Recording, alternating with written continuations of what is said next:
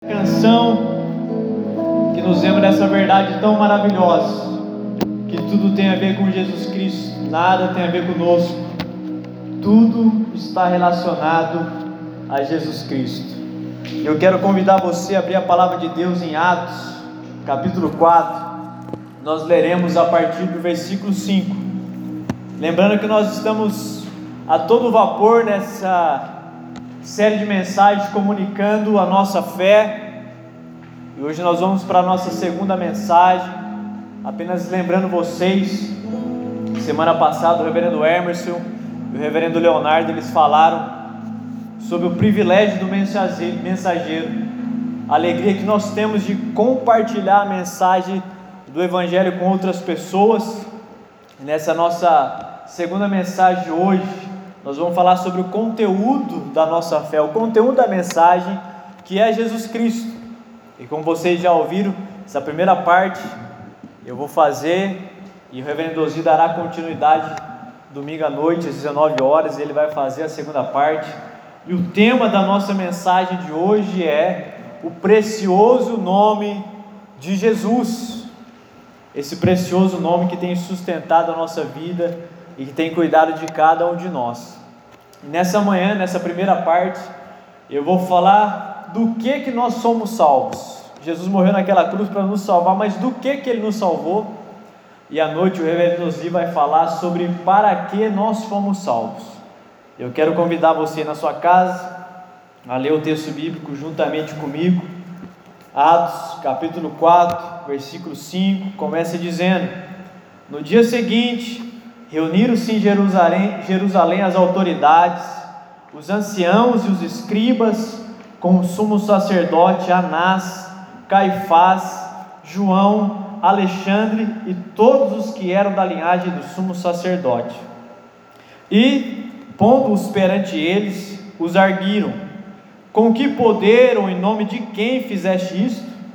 Então Pedro, cheio do Espírito Santo, lhes disse: autoridades do povo e anciãos, visto que hoje somos interrogados a propósito do benefício feito a um homem enfermo e do modo pelo que foi curado, tomai conhecimento, vós todos e todo o povo de Israel, de que, em nome de Jesus Cristo Nazareno, a quem vós crucificaste e a quem Deus ressuscitou dentre os mortos, sim, em seu nome é que este está curado perante vocês esse Jesus é a pedra rejeitada por vocês, os construtores, a qual se tornou a pedra angular. E não há salvação em nenhum outro nome, porque abaixo do céu não existe nenhum outro nome dado entre os homens pelo qual importa que sejamos curados, salvos, regenerados. Esse é o glorioso, precioso e poderoso nome de Jesus que nós vamos ser rememorados de algumas verdades nessa manhã, porque é no nome dele que nós estamos aqui hoje, celebrando, é no nome dele que nós levantamos todos os dias e continuamos os nossos afazeres, é no nome dele que nós fazemos tudo, e esse nome de Jesus, o conteúdo dessa mensagem, do começo ao fim das Escrituras, tudo tem a ver com Jesus. Tudo está relacionado com Jesus, desde Gênesis, Apocalipse, a Bíblia toda aponta para Jesus como autor e consumador da nossa fé. O versículo 10, e tem a nossa primeira verdade do que nós fomos salvos. Jesus Cristo, Nazareno, a quem vós crucificaste. Houve uma crucificação, e nessa crucificação a obra de Cristo é consumada, e a ressurreição legitima toda a sua obra mas a pergunta é: do que que nós fomos salvos? Jesus nos libertou naquela cruz, mas do que? A primeira coisa é que nós fomos salvos do poder do pecado. Efésios fala que todos nós já nascemos em pecado, nós somos mortos, nós não temos capacidade de tomar uma decisão consciente a favor de Jesus. O Espírito Santo precisa iluminar a nossa mente e nós somos escravos do pecado, e tudo que nós fazemos desde quando nós nascemos está relacionado a essa escravidão. Romanos capítulo 6 diz: uma vez que morremos para o pecado, como podemos continuar vivendo nele? Sabemos que nossa velha natureza humana foi crucificada com Cristo, para que o pecado não tivesse mais poder sobre nós, sobre a nossa vida, e deixássemos de ser escravos das nossas vontades, dos nossos desejos pecaminosos, pois quando morremos com Cristo, fomos libertos do poder do pecado. Quando ele morreu, foi de uma vez por todas para quebrar o poder do pecado mas agora que ele vive, é para a glória de Deus. Da mesma forma, considerem-se mortos para o poder do pecado e vivos para Deus em Cristo Jesus. Irmãos e irmãs, todos nós nascemos em pecado.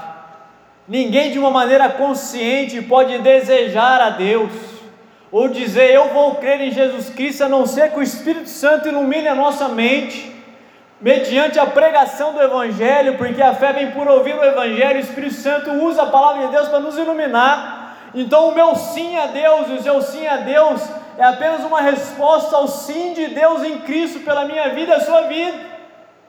Porque nós andávamos perdidos, escravos do pecado, a nossa vontade, o poder do pecado nos escravizava.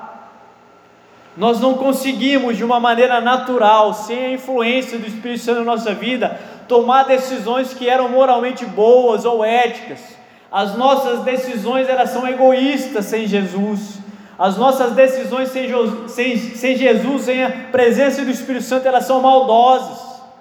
Ela tem dubiedade. Nós éramos escravos da nossa vontade, da nossa carne, fazíamos aquilo que a, a nossa carne desejava. E havia então o poder do pecado que nos escravizava. Mas quando Jesus Cristo morre na cruz, a partir do texto que nós lemos, a palavra de Deus afirma de maneira categórica que nós fomos livres do poder do escravo, do poder do pecado, ou seja, nós não nos tornamos mais escravos da nossa vontade. Hoje eu posso decidir livremente viver a vontade de Deus para minha vida, porque o poder do pecado desses, nos escraviza de tal forma que a gente vai perdendo o senso de bondade que resquício dela que talvez houvesse no nosso coração. E sabe o que é viver escravo do pecado? É quando eu e você voltamos a pecar sempre numa mesma área. Talvez você que nos ouve aí, você é um cristão de longa data, mas no seu coração, na sua prática diária, você volta sempre ao mesmo pecado, numa mesma área. Você confessa, pede perdão e tempos depois você volta aquele mesmo hábito, aqueles mesmos pecados, existe uma escravidão ainda do pecado na nossa vida. E você precisa entender nessa manhã que Cristo venceu o poder do pecado para que você possa quebrar esse ciclo e experimentar a vontade dele para a sua vida. Mas muitos cristãos talvez estão vivendo nisso, num ciclo. Recorrentemente, ele volta para o mesmo buraco. Ele fala, Deus, o que estou fazendo de novo? Pede perdão, ele volta de novo. O resultado disso de estar sob a escravidão do pecado, ainda que isso vai gerando culpa no nosso coração. A gente vai se sentindo culpado pela hipocrisia de sempre pedir perdão pela mesma coisa, e a promessa de dizer eu vou mudar e nunca muda e retorna ao mesmo hábito. Se a gente vive nisso, é um sinal que a gente precisa ainda se apropriar daquilo que Cristo fez naquela cruz e absorver para o nosso coração em fé, dizendo sim: o Senhor venceu o poder do pecado na minha vida e eu não posso viver a minha existência assim, porque não é isso que Jesus conquistou para nós. E às vezes existe o outro extremo, aqueles que vivem na prática do pecado, sob o poder do pecado, escravo do pecado, eles nem sentem culpa mais, porque eles perderam o temor a Deus. Então, às vezes, é muito comum para alguns cristãos continuar congregando, continuar participando de uma célula, mas continuar vivendo no adultério, continuar na mentira, continuar na prática do pecado, isso não gera mais temor no coração, a consciência está cauterizada. Se por um lado existe o peso da culpa que nos envergonha diante de Deus, por outro lado, parece que esse pecado nos aculturou, a gente faz parte da nossa vida, a gente não sente absolutamente nada. Isso é um sinal que a gente ainda continua escravo do pecado e morto para a vida que Cristo reservou para mim e para você. Mas que hoje é o conteúdo da mensagem, esse Jesus Cristo tem uma mensagem de libertação para a minha vida, para a sua vida, para que de uma maneira definitiva, cabal, eu e você sejamos livres de toda a influência do pecado na nossa história. E uma vez que nós somos livres, nós podemos experimentar a vida de Cristo na nossa história. O Evangelho ele nos salvou do poder do pecado para que possamos viver uma espiritualidade emocionalmente saudável. Isso não é o que Jesus quer para mim e para você.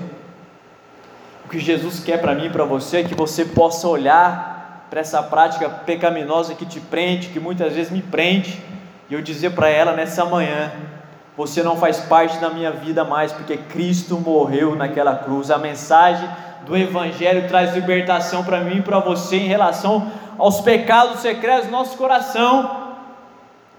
Hoje, nessa manhã abençoada, é um convite para que você quebre todos os vínculos com esses pecados de estimação, porque Cristo morreu naquela cruz para que ficássemos livres do poder do diabo. E a mensagem do Evangelho também nos libertou da segunda característica. Nós fomos salvos do poder da morte. O versículo 17 diz que o sinédrio estava reunido e eles estão botando pressão em Pedro, ameaçando para que ele não falasse mais o nome de Jesus. Esse mesmo sinédrio vai matar o filho de Deus, vai crucificá-lo. Pedro, cheio do Espírito Santo, não tem mais a morte. Uma das estratégias de Satanás, meu irmão, minha irmã, é aprisionar a nossa consciência com medo da morte. O autor de Hebreus, capítulo 2, versículos 14 e 15 diz: Portanto, visto que os filhos são pessoas de carne e sangue, ele também participou dessa condição humana para que, por sua morte, derrotasse aqueles que têm o poder da morte, isto é, o diabo, e libertasse aqueles que durante toda a vida estiverem escravizados pelo medo de morrer. A Bíblia diz que alguém sem Jesus, ele está sob o poder do diabo. E uma das estratégias que o diabo é, usa é gerar no seu coração o medo da morte, o medo de enfrentar a morte, o medo de morrer. Diz o texto que quem não está em Cristo ainda vive sob o poder da morte. E quem que detinha o poder da morte, segundo o texto de Hebreus? O diabo. Irmãos e irmãs, eu e você, nós somos livres do poder da morte, para que possamos morrer em segurança, para que possamos encarar a morte com convicção e ousadia, porque a morte é uma convocação divina à eternidade, aquilo que nós almejamos, que nós falamos de Cristo estar voltando, deve ser o anseio do cristão de encontrar com Ele nos ares, seja por meio do arrebatamento, ou por outra forma que Deus assim nos chamar. Mas você e eu fomos chamados por Jesus Cristo para não temer mais a morte, viver com o coração em paz. Quando você pensar na morte, você tem que pensar na alegria que é de encontrar Jesus, como o apóstolo Paulo está dizendo. Eu queria estar no céu agora com Jesus, mas os irmãos aqui precisam de mim ainda. Não temas a morte, eu e você não fomos chamados para isso. Sabe por quê? Porque o medo de morrer, o medo da morte bloqueia sonhos. Quantas pessoas tiveram sonhos prorrogados, porque ele imagina que aquela atitude que ele vai tomar pode gerar um acidente e vai trazer a morte para ele. Quantos projetos fracassados nós temos guardado no nosso coração pelo medo da morte. Ainda mais em tempos de pandemia que nós vivemos, parece que existe uma um espírito da morbidão em todos os lugares que você vai. Irmão, se você está com máscara, você está passando álcool gel, a morte não deve agitar o seu mundo interior, porque Cristo venceu a morte naquela cruz. A morte não deve impedir os seus sonhos, nem perturbar a sua alma. Você tem que deitar na sua cama hoje e dormir em paz, porque o Deus soberano, que tem os nossos dias contados na palma das suas mãos, está guardando a sua história, e no dia que esse dia chegar, eu e você iremos. Não importa o que aconteça, no dia que Deus reservou a minha morte, esse dia ninguém, nenhuma oração aqui vai fazer com que eu permaneça aqui. Quando eu chegar no céu, o céu vai estar em festa. Os anjos vão olhar para mim e falar: Ó, oh, Diogo chegou aqui, glória a Deus. Irmãos e irmãs, quantas pessoas vivem aprisionadas pelo pânico, a sensação de que você vai morrer, mas você nunca morre, isso tem se estendido na sua vida por tanto tempo. E quem sabe você já passou anos sob essa pressão maligna. O diabo ele detém o poder da morte e eles escravizam as pessoas por medo dela. É o que o texto bíblico está dizendo.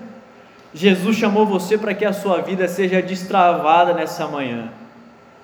Você não precisa ter a minha morte, você precisa entender que existe um Deus que está cuidando da sua vida, da sua história. Quando Cristo morre na cruz e ele ressuscita, ele está dizendo para a morte: Você não tem mais a última palavra na vida dos meus filhos e das minhas filhas, eu tenho a última palavra sobre a vida deles. Enquanto o diabo escraviza as pessoas, fazendo com que elas temam a morte, fazendo com que elas não tomem decisões de crescer financeiramente na vida, porque elas têm medo de alguma coisa elas têm medo de casar, elas têm medo de fazer isso, têm medo de fazer aquilo e tantas coisas. O diabo está aprisionando a sua consciência hoje também. É amanhã o conteúdo da mensagem de Jesus que diz para mim e para você: não temas o nosso último inimigo, porque ele foi vencido na cruz. Morte, onde está o teu aguilhão? Existe um livro do John Owen que chama Morte da Morte na Morte de Cristo.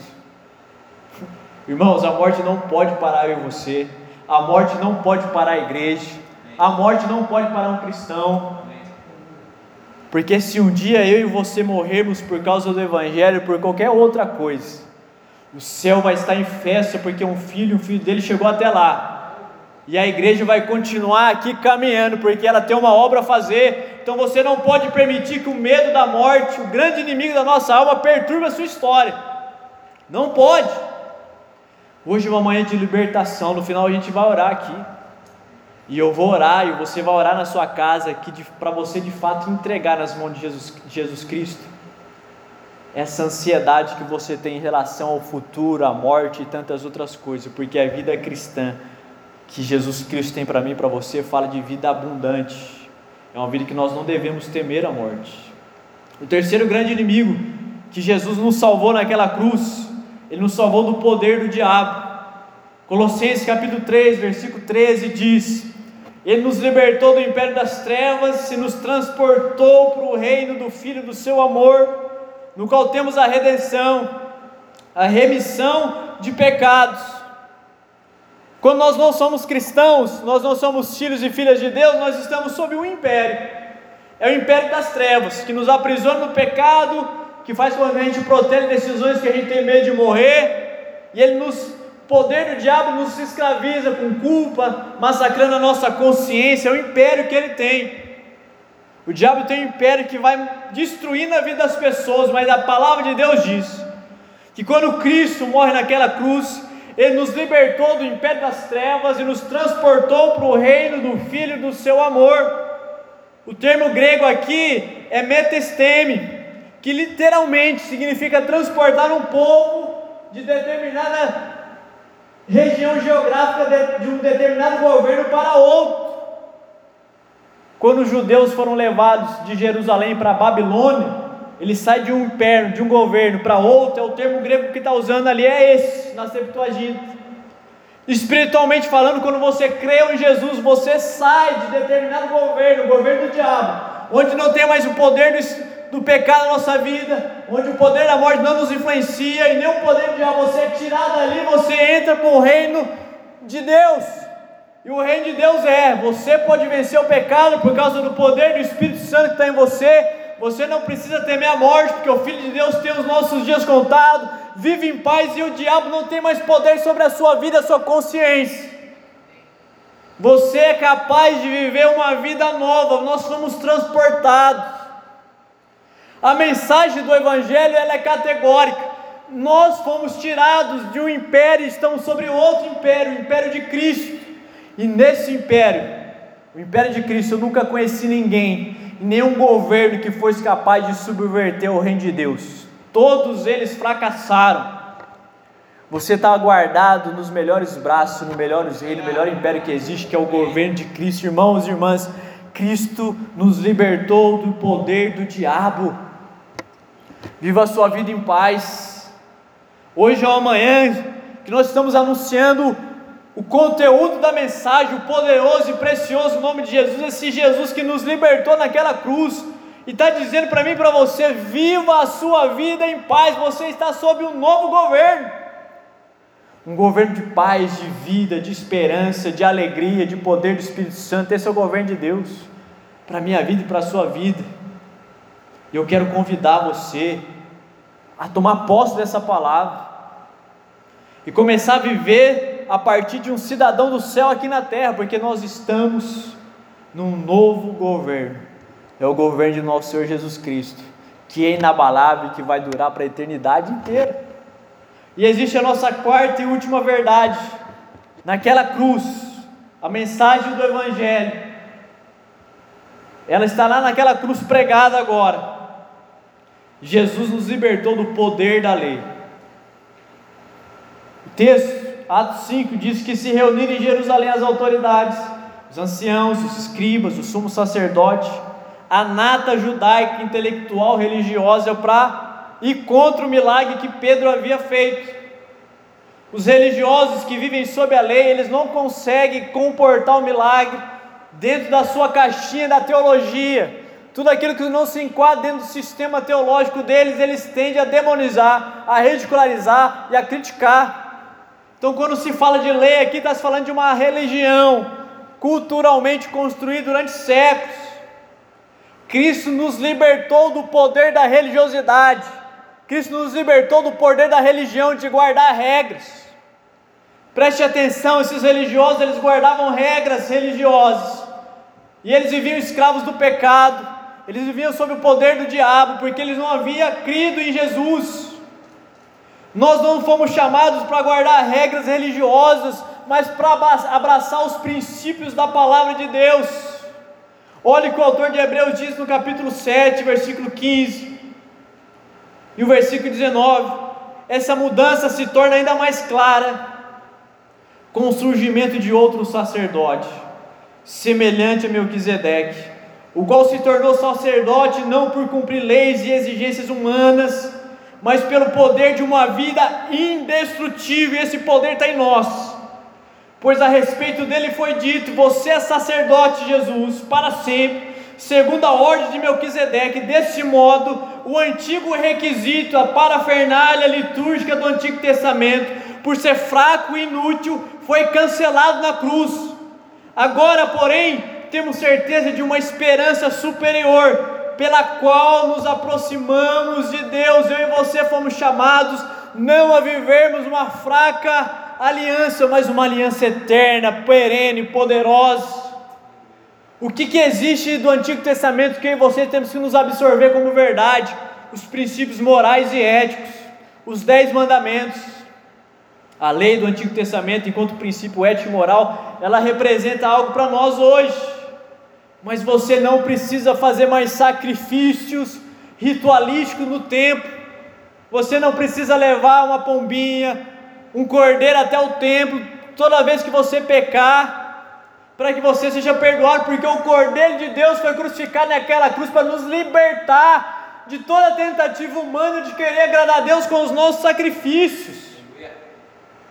Quando você ora na sua casa dizendo: Deus, eu estou orando aqui, para que amanhã você faça alguma coisa por mim, você está trocando um favor por outro, isso é sacrifício. Quando você sobe degraus de uma escada para pagar uma promessa, é um sacrifício você está dizendo para Jesus que o sacrifício dele é insuficiente e nós precisamos fazer alguma coisa para complementar isso. Quando na verdade, quando ele quebra a lei ritual do Antigo Testamento, está tá dizendo, filho, não há nada que você possa fazer agora. A única coisa que você deve fazer é moldar a sua vida à minha vontade, como uma resposta de alegria e gratidão, porque a lei do Antigo Testamento se cumpriu em mim. Nós vivemos como cristãos religiosos, tentando todo momento conquistar o favor de Deus, de maneira subjetiva e sutil. Se eu fizer isso, o Senhor pode fazer isso por mim? Irmãos e irmãs, você foi convidado a não mais viver a mera prática de rituais vazios, que não agregou nada na sua vida, você é convidado a um relacionamento com Jesus. Ele nos libertou do poder da religiosidade que nos prendia, de seguir regras, o tamanho do seu cabelo, o tipo de roupa que você tem que usar. Jesus está dizendo: olha, use o bom senso agora, Diogo, em vez de simplesmente seguir regras religiosas. Eu e você fomos chamados para uma novidade de vida. Os quatro grandes inimigos da nossa história foram cravados naquela cruz e vencidos. Todos eles. E o mundo precisa saber disso daí. O mundo precisa conhecer essa mensagem que vai libertá-los. Quantas pessoas escravas do diabo, com medo de morrer, quantas pessoas escravas do pecado, presas em rituais esotéricos, religiosidade, todos os tipos, eles precisam ouvir o Evangelho. E como é que nós podemos comunicar a nossa fé para eles?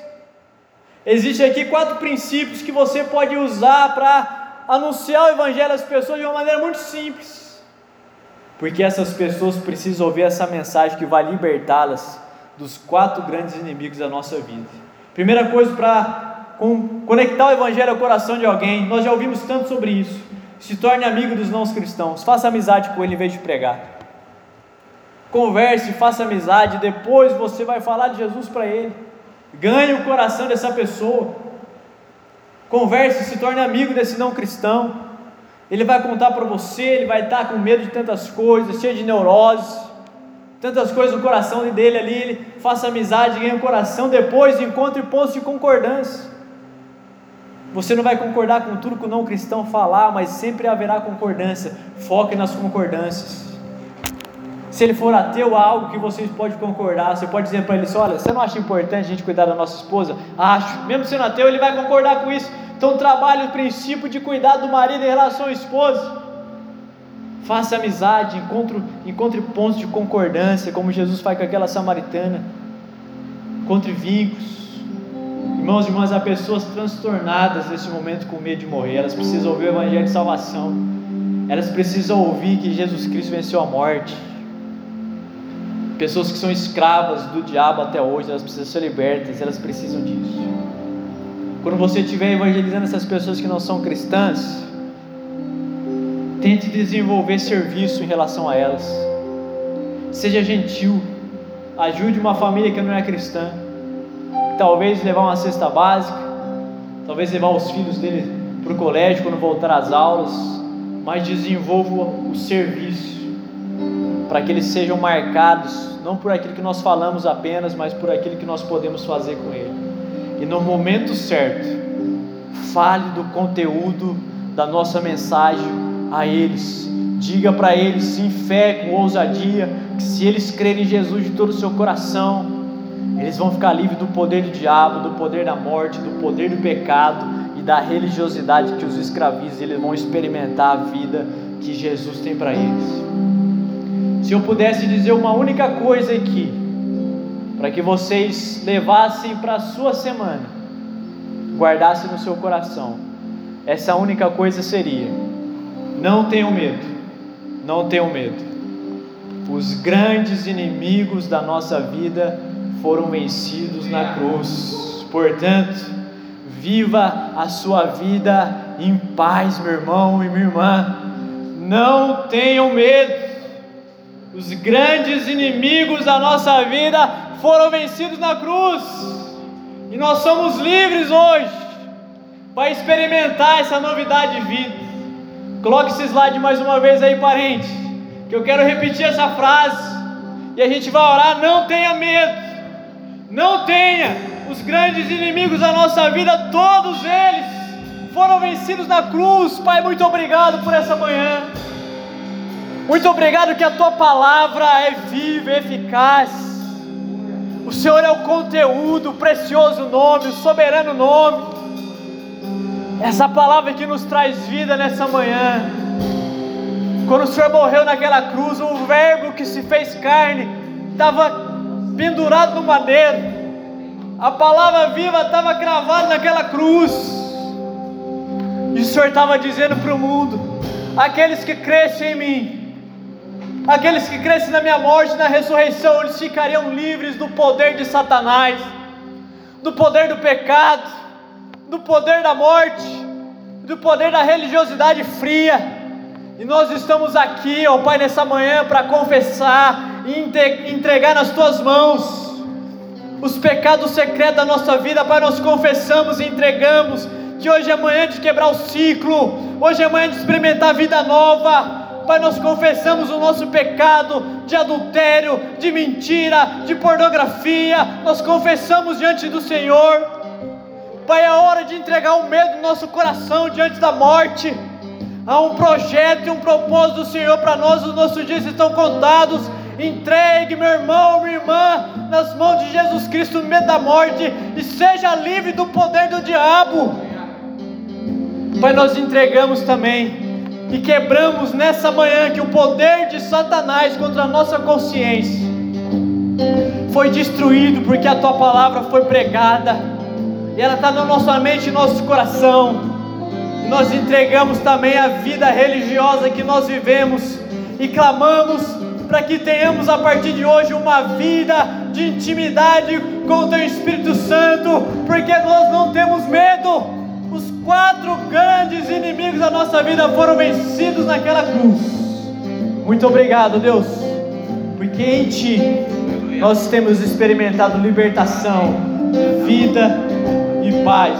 Em nome de Jesus, amém.